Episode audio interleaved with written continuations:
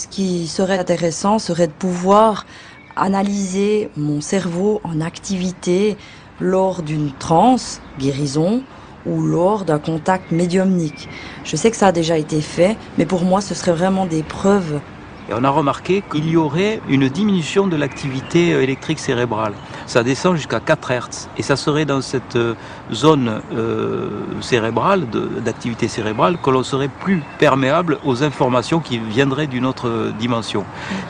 Alors il faut expliquer que c'est une zone dans laquelle on se trouve juste avant de s'endormir. Mais ça, on ne tient pas longtemps, nous. Quand, on n'est pas des médiums entraînés, on ne tient pas longtemps. Si on est dans cette zone de communication, hop, on va s'endormir très vite. Je crois qu'on a tous en nous cette capacité médiumnique. On a tous à un moment donné des intuitions, des prémonitions, on a tout ça à condition de savoir s'ouvrir suffisamment spirituellement, on peut recevoir des messages. Bon, il est sûr qu'on est inégaux face à ces messages-là.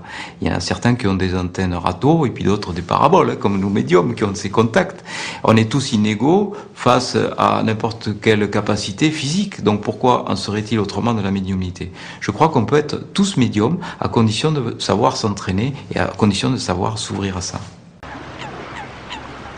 Si l'on étudie un petit peu la physique quantique, on s'aperçoit qu'on est dans un univers actuellement en dessous de la vitesse de la lumière de 300 000 km par seconde.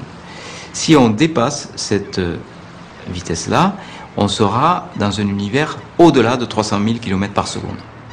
Et les mathématiciens nous disent que si on atteint cette vitesse et que si on la dépasse, eh bien on sera dans un univers où le temps n'existera plus, il sera plus linéaire, il n'y aura plus de passé, de présent et de futur. Alors les médiums rejoignent un petit peu cet univers euh, supralumineux euh, lorsqu'ils nous disent qu'ils ont des informations aussi euh, du passé, du présent et du futur.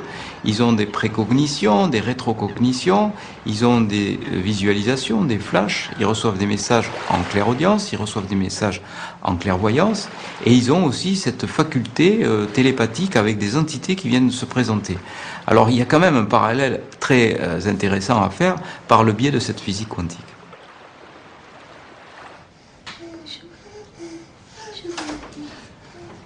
Bon, depuis le début, euh, Émilie avait pas beaucoup de chance de vivre. Elle avait 30% de chance. Et c'est vrai que à tout moment, on peut la perdre. Et je me dis que Céline, euh, ce qu'elle fait, c'est magnifique.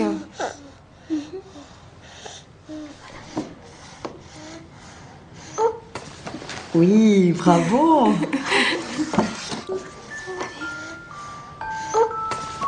la guérison mhm. Ouais. Je dirais que la guérison, c'est comme toutes les choses, il y a des limites à tout. Il y a, il y a beaucoup de facteurs. Il n'y a pas que le monde spirituel qui lui est tout prêt à donner. Il y a si le médium il a fait une bonne connexion. Il y a si la personne elle peut recevoir à ce moment-là. Moi, je crois que vraiment tous ces facteurs rentrent en ligne de compte. Mais au niveau guérisseur, au niveau médiumnité, si vous voulez, moi, je suis convaincue de là où ils vont. Et je suis convaincue que pour eux, c'était peut-être l'heure de partir. Ou que... Et je remets pas en question euh, ce qu'une personne, elle est venue faire ici, puis quand est-ce que c'est son heure de partir. encore une fois, je suis pas Dieu. Et puis pour moi, ça, c'est que Dieu qui, qui, qui sait pourquoi c'est cette heure-là et pas celle-là. Moi, j'ai vu des parents complètement détruits, qui étaient prêts à se suicider euh, après la perte d'un enfant et qui ont retrouvé un équilibre psychique grâce à un contact reçu par l'intermédiaire d'un médium qui avait donné un signe de reconnaissance de leur chair disparue passée de l'autre côté. Donc ça, c'est pour un médecin, c'est formidable. C'est une sorte de médecine douce. Et ça, je crois que les médiums ont un rôle important, un rôle social à jouer dans cette acceptation.